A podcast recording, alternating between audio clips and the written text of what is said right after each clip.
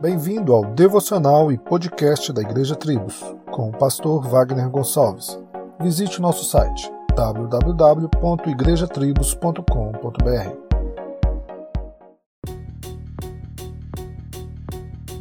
Jesus perguntou aos seus discípulos quem as pessoas diziam que ele era.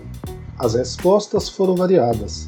Em resumo, diziam que ele era um profeta importante, enviado de Deus, mas não o próprio Deus.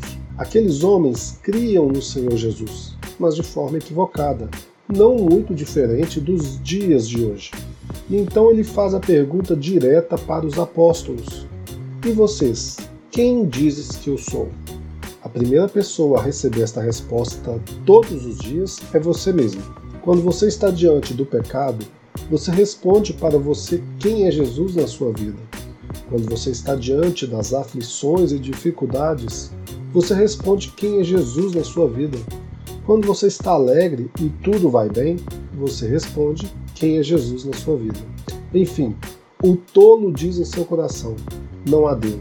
Quando você vive como se Deus não existisse, você está tão louco como um ateu que declara isso todos os dias.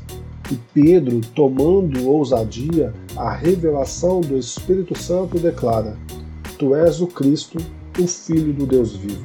Aqui não foi uma declaração explicando que era um homem com poderes divinos, como os pagãos diziam, ou de um homem com meia divindade, mas vem de declarações antigas do Velho Testamento que já profetizava sobre a vinda do ungido do Senhor.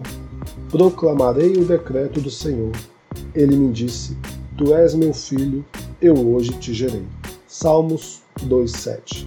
A declaração de Pedro é mais do que uma simples declaração. Afinal, isso todo mundo faz. Mas a testificação de Jesus confirmou que esta foi uma declaração verdadeira, onde o próprio Espírito Santo o revelou acerca desta verdade. Solos Cristos dele, por ele e para ele.